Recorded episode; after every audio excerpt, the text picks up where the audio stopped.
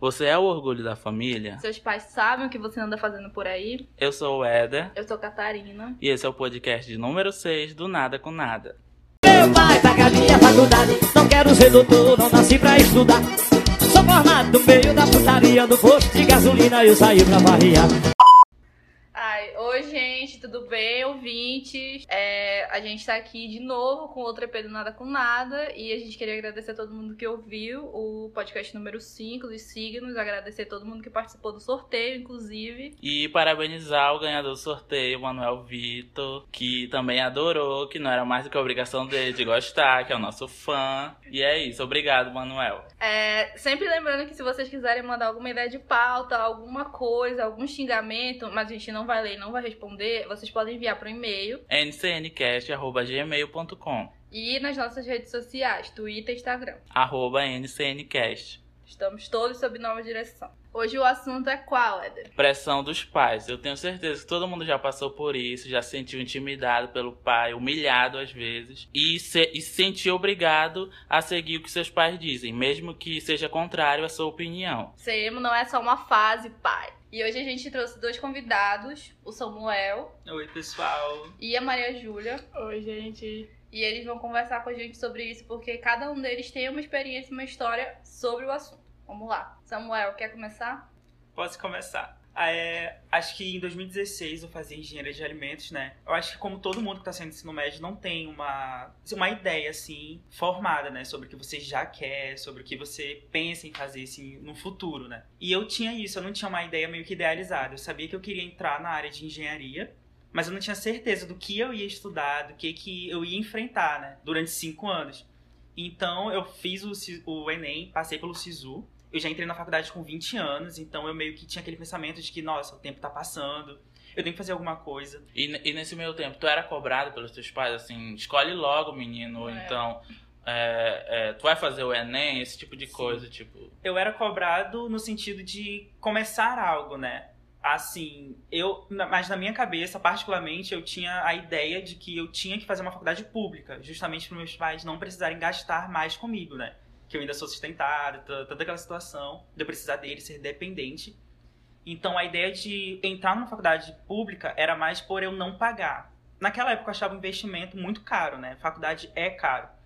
Então eu, eu entrei já no, na faculdade, pensa, eu não entrei muito no curso, né? Tipo, é, eu gosto desse curso, eu quero esse curso. Eu queria é, entrar na área de engenharia, mas não necessariamente alimentos. Eu, eu lembro que eu nem sabia mais ou menos o que fazia um engenheiro de alimentos. Eu entrei meio que de paraquedas, assim, pensando sempre, nossa, não vou gastar nessa faculdade. É, Samuel, sabe, rolava uma pressão acerca de escolher um curso, tipo, tradicional, direito, medicina, alguma engenharia civil. Porque a gente sabe que, pelo menos lá na, na minha casa, na minha família, tem todo aquilo de. Ah, entrou, entrou na, na UFAM, por exemplo. Entrou na UFAM, mas faz fa- arte de visuais. Tipo assim, É. desmerece Sim, sim. sempre um curso que acha que é inferior ao outro. Sim, sim. Como eu falei, engenharia de alimentos não é um curso tão conhecido, né? Então, eu passei por isso com os meus pais. Eles falaram, não, mas e direito? E sei lá, administração, medicina, civil, e esses cursos e tal. Só que a gente sabe que não é, não é tão simples assim, né? Você não é só escolher, cheguei aqui. Não, tem ter toda aquela dedicação de estudos e tal. E eu não digo que foi o que eu consegui. Eu lembro que a minha primeira opção era engenharia química. Não deu a minha nota no SISU e eu fiz engenharia de alimentos é muito parecido, muito similar, só que engenharia exige assim muita, Muita dedicação. é, muita dedicação E habilidade com cálculo. e é muita habilidade com cálculo. Eu tinha facilidade, mas eu não era sempre o- assim o melhor aluno das exatas, né? E quando eu entrei, eu tinha uma visão completamente diferente disso. É, gente, todo mundo. Tem três pessoas aqui que estão passando por essa barra. É, agora a Maria Júlia vai contar a história dela, pode ser? É, eu sofro pressão pela minha mãe, por toda a minha família, na verdade, pra entrar na faculdade. Eu terminei meu ensino médio agora e a pressão veio desde o começo. Ela sempre, tipo, joga na cara que eu estudei em colégio particular minha vida toda e era pra eu estar numa, numa faculdade federal. Só que não é sempre assim. É, e quando ela fala isso, meio que machuca demais, porque tu não é. Tu não é pra ser o orgulho da família, mas infelizmente tu não é. E como meus primos é, fizeram faculdade federal, a pressão é muito maior. Porque tem um histórico e tipo, ah, a Maria Júlia teve as mesmas oportunidades que o Ou fulano. oportunidade melhor, É. às Sim, eles falam que eu tive a melhor oportunidade, porque eu tenho um primo que estudou em colégio particular, não, público a vida toda, e mesmo assim passou. E é meio pesado, assim. Mas assim, tu já tem uma ideia do que tu quer fazer, ou tu realmente ainda não entrou justamente porque tu não quer gastar um tempo, dinheiro, investimento, porque justamente tu não sabe o que tu quer fazer. Não, não eu tenho ideia assim, do que eu quero fazer, só não entendo porque não tive oportunidade ainda. Tipo, eu fiz o Enem, fiz tudo, mas eu não consegui. Ah, entendi. É, é um investimento, gente. Faculdade pública parece barato, porque Ah, tipo, é de graça, mas tu não vai gastar nada. Não gasta nada é o caralho.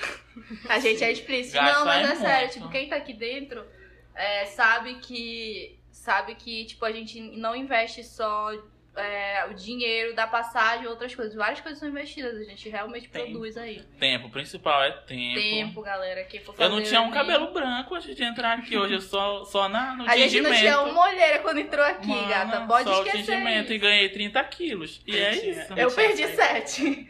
Enfim, aí. Voltando assim pro Samuel, é, tu continua ainda no curso de engenharia de alimentos?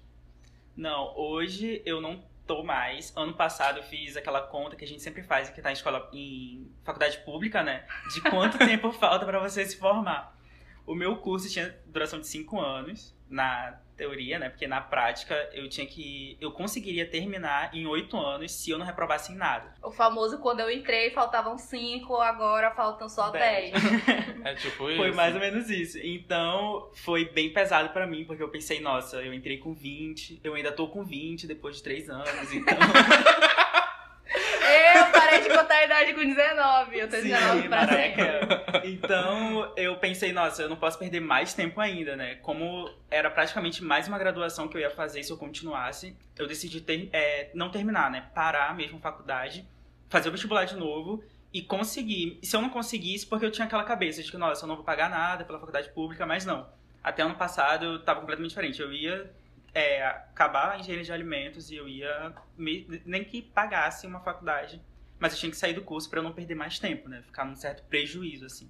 Maria Júlia, e aí, Ela tu me tá cortou, fazendo. tu viu? Tu tá fazendo algum cursinho, alguma coisa esse ano pra poder entrar na faculdade? Não, eu tava estudando em casa. Eu achei melhor, porque tipo, não gostei de estar no curso. Porque eu não presto atenção, entendeu? Tem um probleminha. Olha, uma pessoa sincera, viu, gente? Ritalina, amor. Ai, conta, Éder. Porque assim, na minha família, né? Eu só tive. Do lado da minha mãe, só teve um primo que entrou na, na universidade pública. Só que ele não concluiu. Então eu fui a segunda pessoa a entrar na universidade pública. que- mas ainda não concluí também. Mas enfim. Isso daí vai ser bem baixinho. É, mas tipo assim, atualmente eu sou o orgulho da família, porque ainda ninguém conseguiu entrar depois de mim. Não que seja tão, tão difícil assim, eu sou burrinha. Mas eu consegui entrar e tem toda essa pressão. Eu acompanho a pressão sobre os outros meninos, entendeu? Tipo assim, ó, o teu primo, o Júnior, que eu sou Júnior na família. O teu primo Júnior estudou a, a vida toda em colégio público e entrou. E eu pago todo, todo mês a merda do teu Adalberto Vale e tua nota é péssima. Olha, Adalberto Vale, gatas. Tipo assim, entendeu? Porque eu, né, gay, militante, artista plástica, podcast. universitária, entendeu? Sou orgulho. Tem aquilo também, é, eu queria trocar de curso, mas eu tô tão perto de formar na minha cabeça, né? Eu ponho sempre na minha cabeça que eu tô perto de formar pra não, não me matar. Todo semestre é menos uma matéria. Eu queria ter, ter tido a cabeça que eu tenho hoje, algum tempo atrás, e ter trocado de curso. Porque, por exemplo, eu só tô hoje porque eu olho pra trás e, e vejo assim, cara, eu perdi tanto tempo que se eu começar tudo do zero agora, eu não vou aguentar. Eu preciso concluir. Tu sente que tu não vai se dedicar tanto quanto tu se dedicaria anteriormente. É, porque a partir do momento que eu entrar no Facebook e olhar alguém que era da minha turma se formando, eu vou começar a chorar. Esse ano já rolou. Tipo, alguém. É, alguém que. Não, não fala o tempo que eu tenho que formar, por favor. Deixa, Nem eu sei. deixa implícito.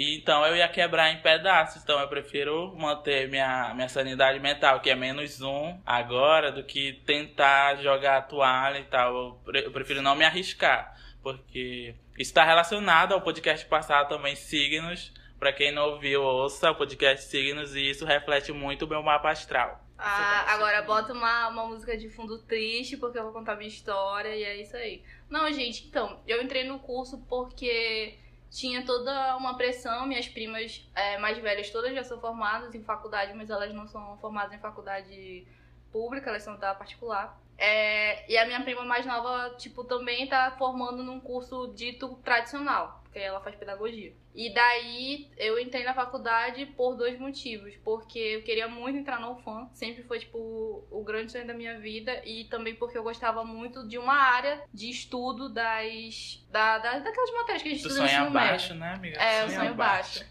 É, eu sonho baixo, eu sou humilde. Mas enfim, eu sempre gostei muito de biologia. O meu grande sonho era entrar em biologia. Só que quando eu entrei, eu acabei fazendo a licenciatura, não gostei, porque no primeiro período é muita matéria de, de pedagogia, eu não, não eu detestei.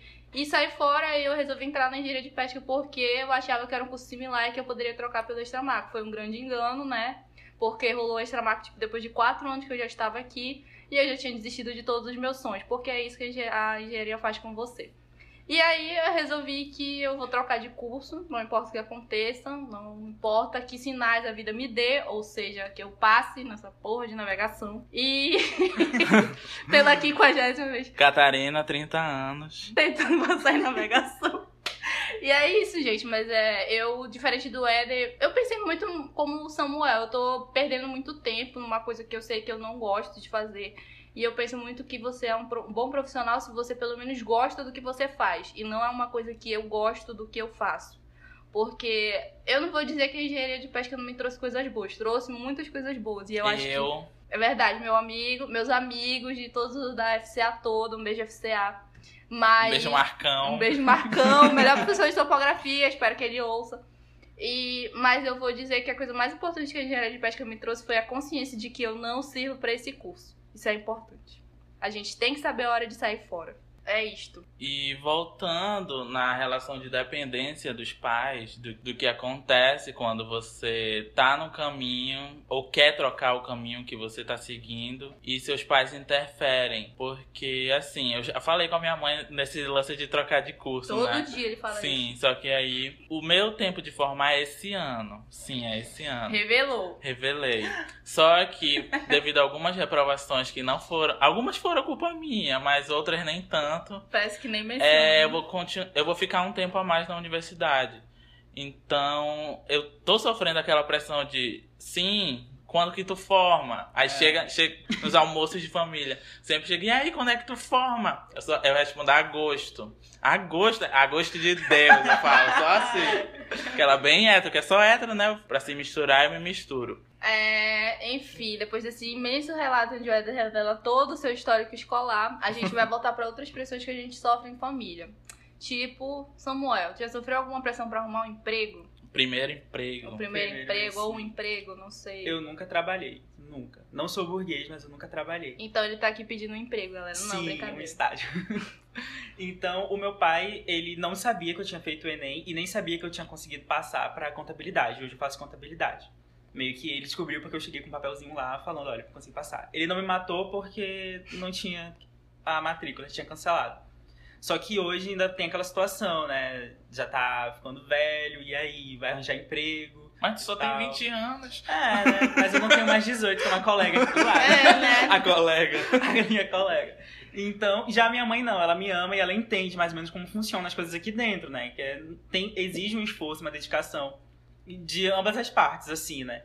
Então, eu sofro essa pressão mais do meu pai, de eu tentar arranjar um emprego, né? Porque pra ele qualquer coisa tá bom, mas pra mim não. Tinha que ser na minha área, eu tinha que estagiar na minha área. Mas hoje, como eu tô no primeiro período, eu não vejo tanta necessidade, né? Ele meio que entendeu o que aconteceu.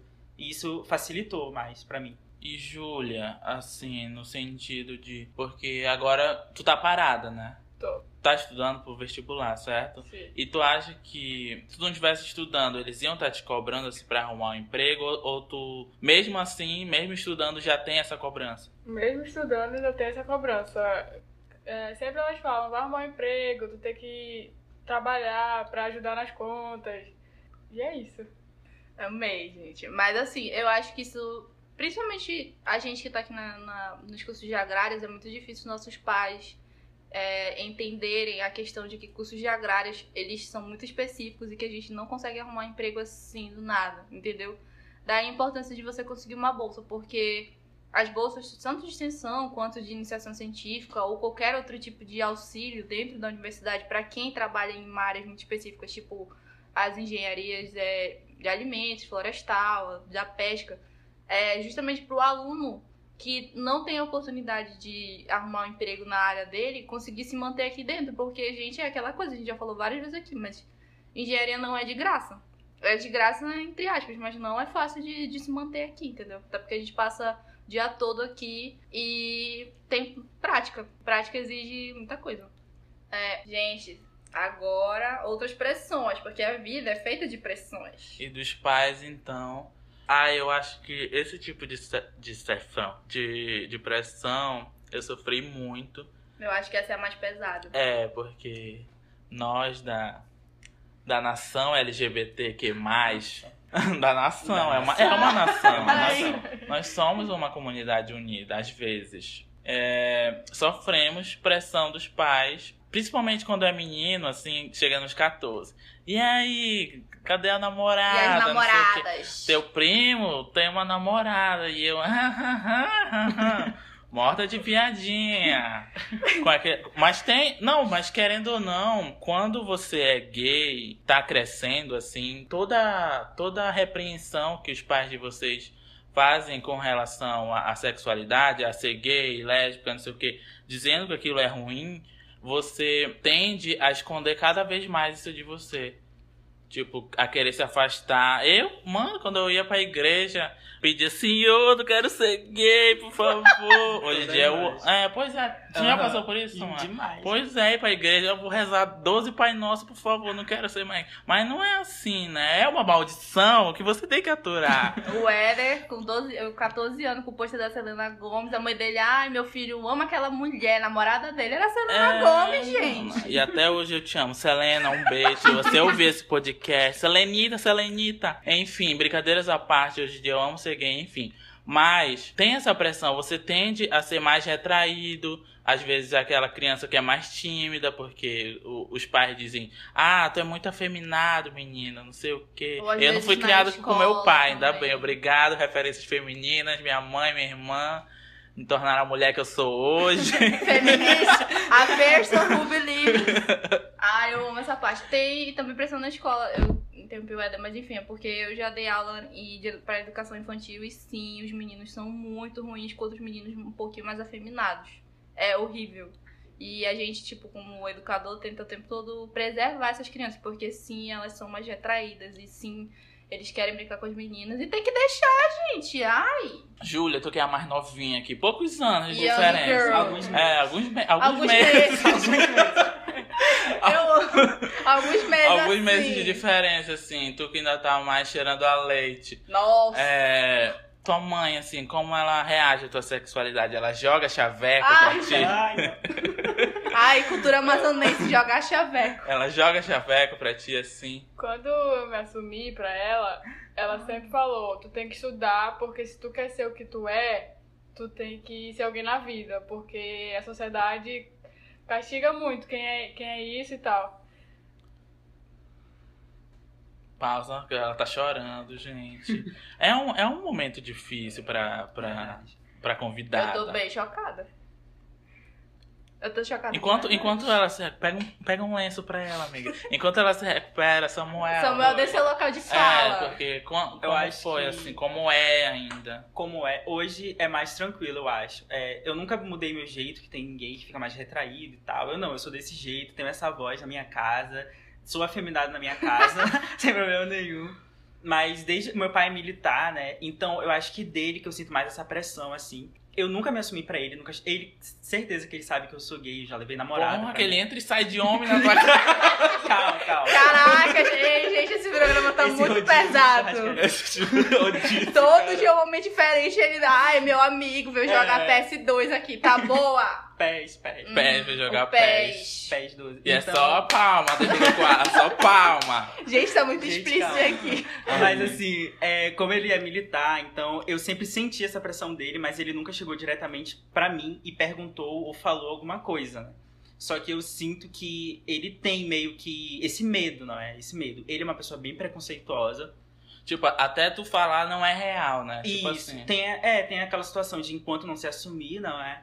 E eu também tenho meio que. Não esse respeito, né? Porque. Mas respeito mais com ele, né? Porque é ele que paga as minhas contas, então eu sou daquele pensamento que tá comigo. da casa dele. É. Come do meu pirão. Exatamente, isso que eu ia falar. Então, assim, com ele eu meio que não escondo, mas também não deixo nada explícito, assim. Já minha mãe, ela foi a única pessoa da minha família que chegou e perguntou, e aí?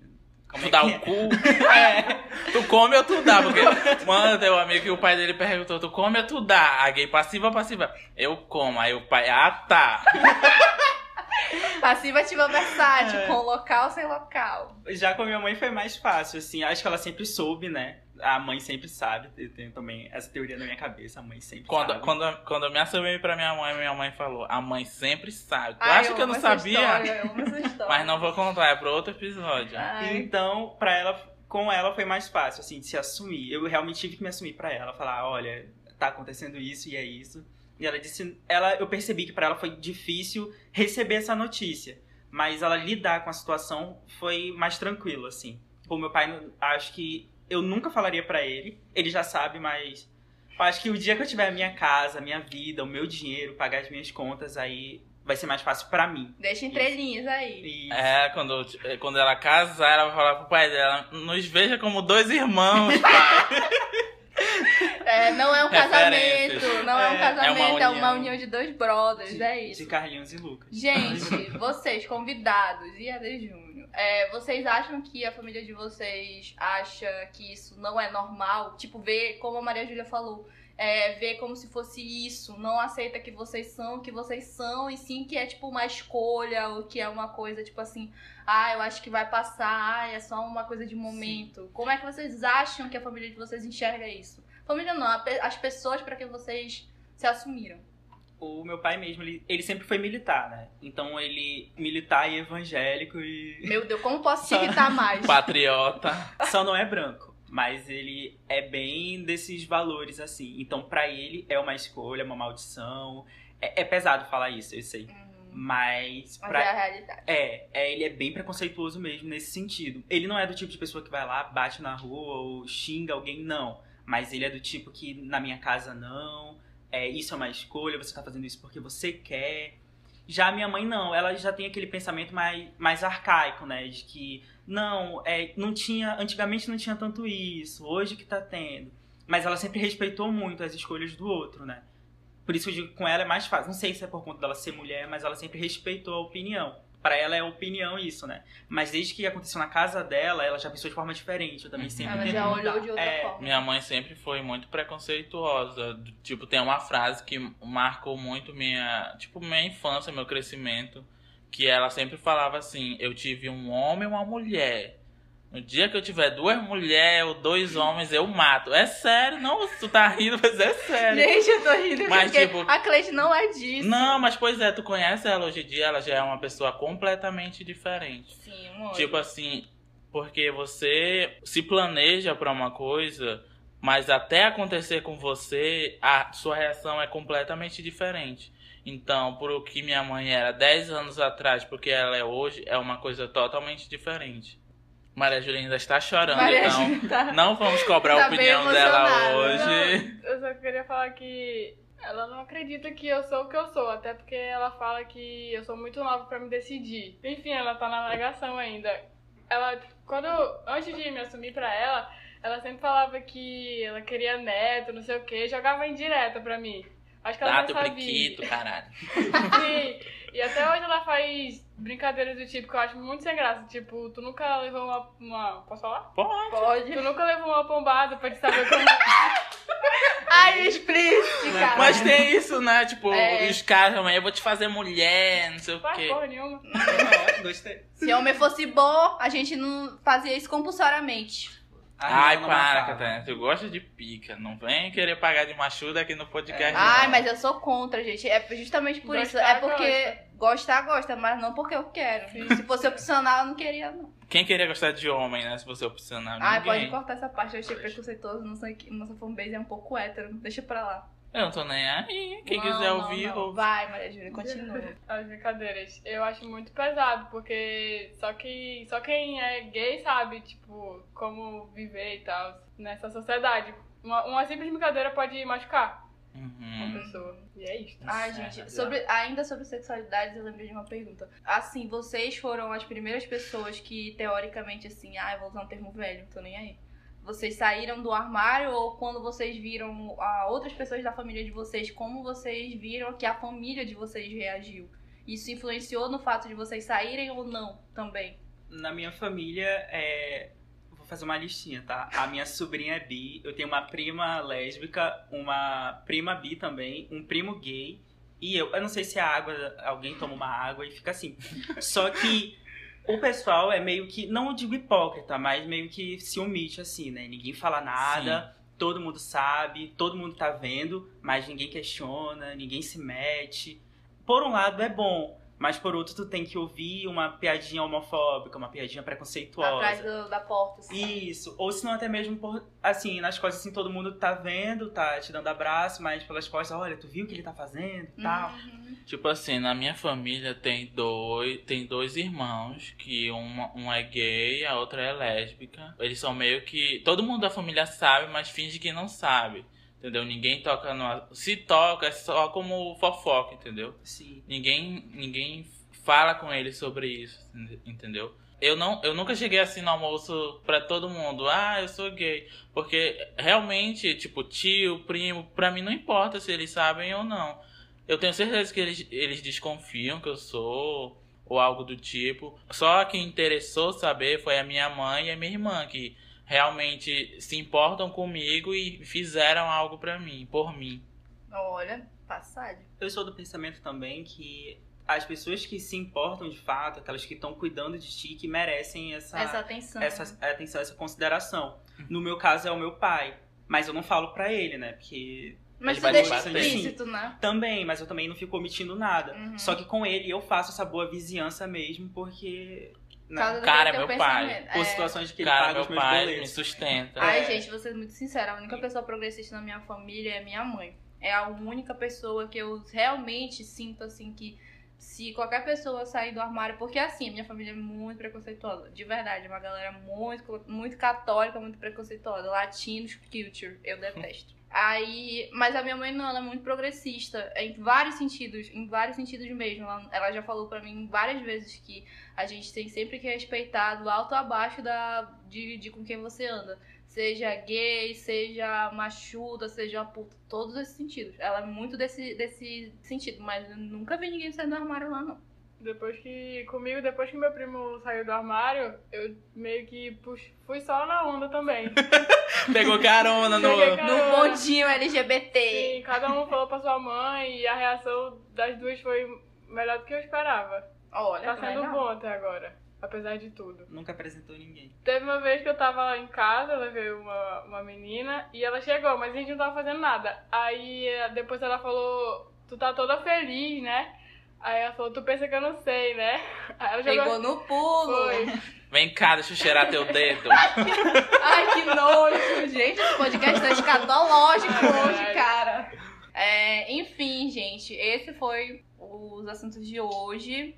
É, os convidados querem deixar alguma consideração final? Pra alguém que tá sofrendo ainda, que É. tá no. Tá nesse, nesse lance de pressão vestibular, sair do armário, arrumar um emprego, ou então apenas, sei lá, fazer alguma coisa da sua vida? Só queria falar uma frase. Tudo no seu tempo, tá, galera? Não precisa se apressar pra fazer nada. E é isto. Meio tudo Levanta a cabeça, a Levanta a mesma cabeça. intensidade, a mesma intensidade. Semi-energy. Eu acho que eu vou falar nesse mesmo segmento também. Eu acho que quem ainda não entrou na faculdade não tem que ter pressa, é, tem que ver se realmente é o curso que você quer, é o que você vai conseguir levar a terminar, principalmente. Tem que ser pelo menos uma coisa que você se identifique. É, e para quem já tá na faculdade, e no meu caso, eu tava na metade do curso, eu acho que tem tempo sim de conseguir uma nova escolha, né? Tentar uma nova graduação. E pensar de forma racional também, né? Ser sincero com você mesmo. Se você quer terminar, se você pode terminar. Claro que todo mundo é capaz. Mas tem que ver se você vai conseguir investir todo o seu tempo e todo o seu esforço naquilo. Eu acho que é basicamente isso. O meu recado é apenas respire. Poxa, que saudade do Pig Mouse. Então, gente, esse foi o podcast de hoje. Muito obrigado. Compartilhem em todas as redes sociais. Porque se a gente crescer, mano, vou fazer uma festa aqui para todos os ouvintes do Nada com Nada. E vai ser tudo. Bom dia, Bolsonaro prometendo coisas. Ai, gente, meu recado final é o seguinte: é não ter medo de mudar. Eu acho que isso é importante. E é, apenas respire, já diria minha amiga Ariana. Um beijo, Ariana. Espero que você esteja ouvindo o podcast. E é isso, a gente fica por aqui por hoje. Não esqueçam de seguir a gente nas redes sociais. A gente tem o Instagram, não sei se vocês sabem. Mas ele tá lá. A gente NCN Cast. a gente tá sempre postando coisas e pedindo a opinião dos ouvintes sobre assuntos. Então, se você quiser o seu assunto um dia debatido, mande pra gente, até porque esse assunto também foi ideia de um fã É, um beijo, Marcelo Orlando, que serviu. O comentário dele serviu de inspiração pro nosso podcast. pro de podcast de hoje. Obrigado. hoje. E é isso, a gente agradece os nossos convidados. Eu que agradeço. Mandem amores pra eles. E é isso, um beijo, gente. Tchau. Tchau, amei o convite.